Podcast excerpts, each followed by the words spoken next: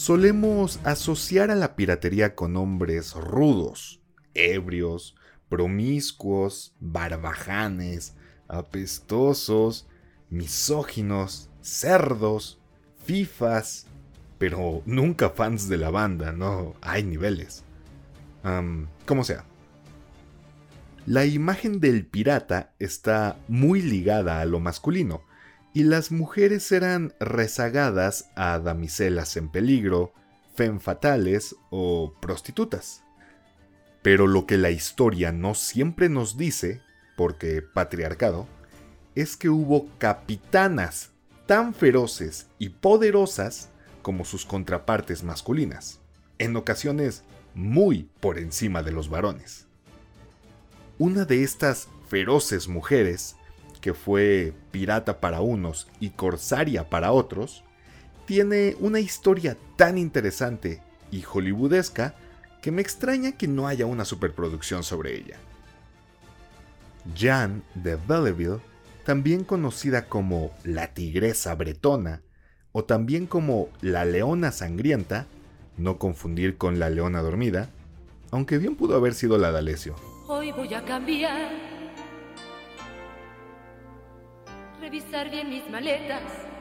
Fue una noble francesa, una fifí aspiracionista de esas que odiamos porque nos lo ordenaron en Palacio Nacional.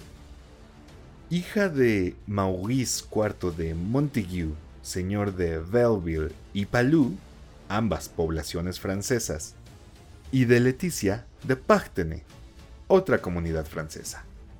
Nacida en 1300, la vida de Juana fue la de cualquier noble de la época, hasta que cumplió 12 años, edad en la que fue entregada en matrimonio a Geoffrey, señor de Chateaubriand, igualito a como hacen en Oaxaca. Solo que aquí no lo hacen para unir los reinos y formar alianzas, aquí lo hacen para comer. Geoffrey murió en 1326 y dos años después Jan se casó con Guy de Pontiev, pero el Papa anularía este matrimonio un par de años después. Treintona, soltera y fantástica, Jean se volvió a casar en 1330 con Olivier IV de Clisson, con quien vivió 14 felices años y con quien procreó a cinco hijos, Maurice, Guillaume, Olivier, Isebu y Jean. Uf, las clases de francés están rindiendo frutos. En 1337 estalló la Guerra de los Cien Años, un conflicto entre Francia e Inglaterra en el que básicamente luchaban por ver quién iba a controlar las tierras que los monarcas ingleses habían acumulado en Francia, y que terminó involucrando a más reinos y ducados en un Battle Royale mundial. Ya habíamos mencionado esta guerra anteriormente porque hacia finales de esta hubo marineros en las marinas reales que terminaron convirtiéndose en piratas cuando el mapa se extendió hacia el Nuevo Mundo. Dentro del marco de la Guerra de los Cien Años, ocurrió otra guerra más pequeña, la Guerra de Sucesión Bretona. Bretaña es una de las 13 regiones que conforman Francia, y en los tiempos de esta guerra, el Ducado de Bretaña estaba en disputa entre la familia Montfort y la familia Blois. Obviamente los conflictos son muchísimo más complejos de lo que estoy diciendo, pero esas son las ideas generales. No podríamos ser un podcast de historiadores porque soy la única persona del equipo que sabe leer. A los demás les gusta la tracalosa. Olivier, esposo de Jean, era un señor feudal que luchaba del lado de Philippe VI, rey de Francia, pero como noble bretón también tenía intereses ligados a su tierra.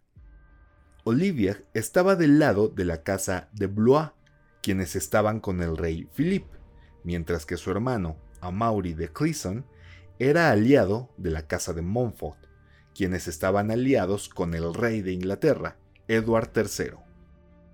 Un castillo de Olivier sirvió como fuerte durante la guerra y en general fue un activo valioso para el rey de Francia, pero en 1342, durante la batalla de Vannes, fue aprisionado por los ingleses. fue liberado en un intercambio por un general inglés capturado por los franceses y pudo regresar con su rey. Pero si algo nos ha enseñado la historia política es que la confianza no existe para ellos. Comenzaron a correr rumores de que durante su captura, Olivier había hecho un trato con los ingleses, que ayudaría a derrotar a los franceses y a cambio sería nombrado vicerrey de Bretaña. Todas suposiciones basadas en absolutamente nada, para que vean que las fake news y la gente que parece esforzarse en ser idiota no son nada nuevo. Philippe VI convocó a Olivier en París, junto a otros 15 nobles, con el pretexto de un torneo. ¿Torneo de qué? No lo sé. ¿Qué juega la gente rica? ¿Polo? ¿Golf? ¿Póker con las deudas del Estado? Hmm, no lo sé. Una vez en París, Olivier fue apresado y mandado a decapitar por felonía, tras lo cual su cuerpo fue colgado y expuesto en París y la cabeza fue enviada a Nons, clavada en una pica y expuesta sobre una puerta de la ciudad. Esto fue verdaderamente polémico, ya que, según las leyes, el cuerpo de un noble no podía ser ultrajado póstumamente. El tuyo o el mío si somos la prole, pero el de un noble ni pensarlo. Además, el encarcelamiento e inmediata ejecución sin ningún tipo de juicio de por medio, algo muy mexicano por cierto, escandalizó a los nobles y fue condenado por los cronistas. El feudo de Olivier fue confiscado por el Estado y rifado en la lotería del país. No, perdón. Eh, el feudo fue confiscado y puesto a la venta en el tianguis del bienestar local. No, tampoco. Ah, disculpen, es que México es tan surrealista que a veces se me cruzan los cables cuando escribo. Nadie en el mundo creería que lo que pasa aquí no es una obra de ficción. Me canso ganso. El feudo fue confiscado por la corona y ya, se lo quedaron y obviamente corrieron a sus ocupantes. Se decía que Jeanne era muy unida a su marido, teniendo el tipo de relación con el que tú solamente sueñas, mientras ves comedias románticas de las que tu novio se burla mientras se destapa la quinta tecate de la noche, vistiendo el mismo jersey de fútbol que usa como ropa formal y del cual ya se le asoma la panza. El punto es que Jean y Olivier tenían un matrimonio muy sólido, al grado que Jean intentó evitar que su esposo se uniera a la guerra de sucesión, lo cual, al final, fue inevitable. Tras la muerte de su marido, Jean de Belleville juró venganza contra la corona y la casa de Blois. A su juramento se sumaron sus hijos Guillaume y Olivier, junto a un número considerable de nobles bretones, quienes se aliaron con Inglaterra y no ofrecieron tregua a los malditos come baguettes. Omelette du fromage. Con ayuda de sus aliados y la venta de algunas fincas que aún poseía, no dejaba de ser de familia noble, Jan financió un no tan pequeño y bastante fuerte ejército. Al inicio, se dedicaron a tomar posesiones reales. No fueron pocos los castillos en los que irrumpieron, aniquilando a todos y cada uno de los ocupantes. La amenaza de la venganza de Jan, lo cual suena a película contemporánea de Lola la trailera, creció tanto que las fuerzas francesas pusieron especial atención en este pequeño ejército.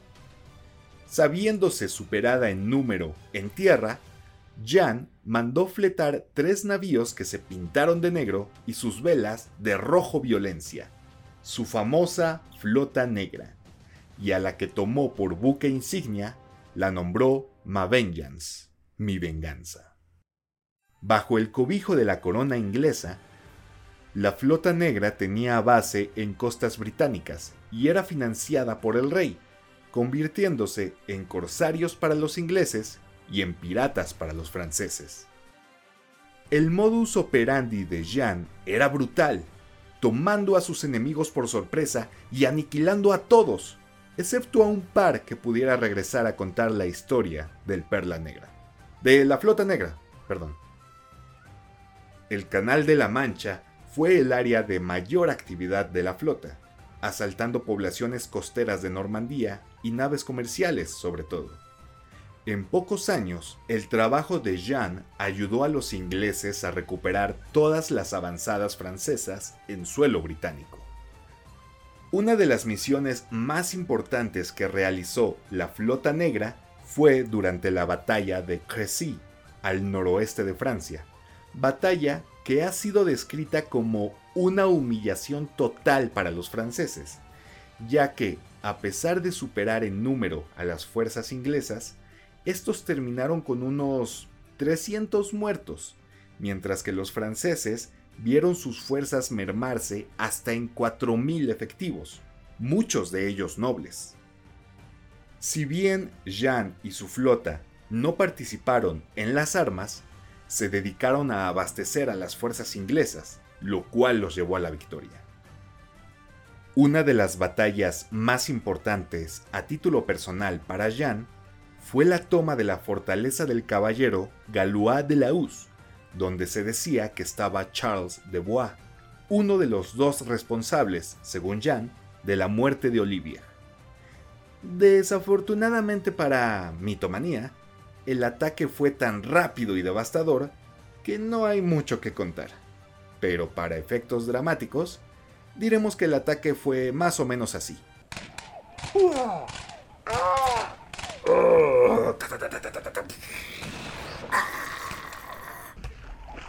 Mogi fuse the pute. Omelette du fromage.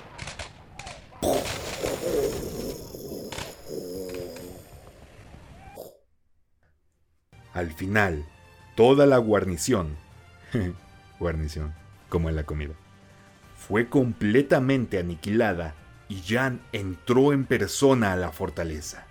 Pero Charles no estaba por ningún lugar. Como represalia, y porque pues ya estaba ahí, ni modo de desperdiciar el momento, Jan ejecutó con sus propias manos a Delaus, colaborador cercano de Charles. Ganándose el apodo de la Leona Sangrienta, debido al león en su escudo de armas, Jean y su flota fueron un dolor de cabeza constante para la corona francesa, aunque nunca consiguió su gran objetivo, matar en persona al rey Philippe. Durante un par de años fue Jean la corsaria más despiadada de Europa, hasta que, superados en una batalla, el Ma fue hundido, escapando Jean en un bote junto a sus hijos, Guillaume y Olivier.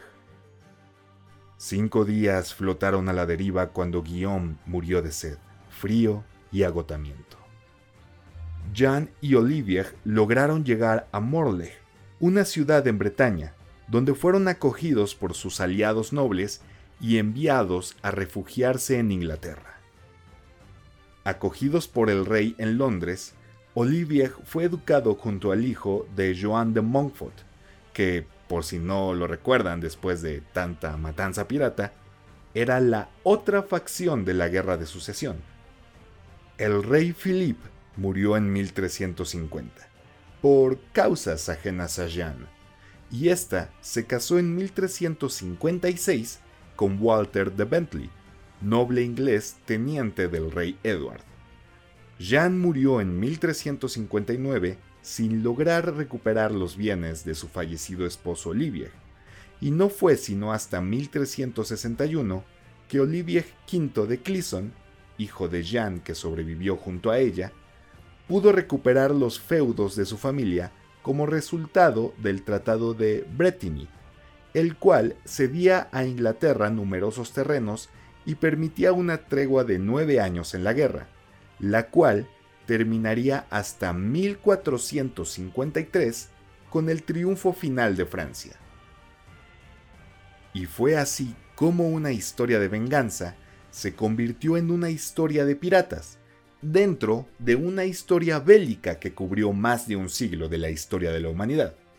¿No es acaso la historia algo increíble que nos regala personajes y hazañas que terminan convirtiéndose en grandes leyendas? ¿Por qué no nos enseñan esto en la escuela? Digo, no es como que no nos enseñen historia con tintes propagandísticos. Mínimo podrían, de vez en cuando, meter uno que otro fragmento de historias chidas como esta. Pero para eso tenemos Internet. Toda la historia de la humanidad al alcance de un clic.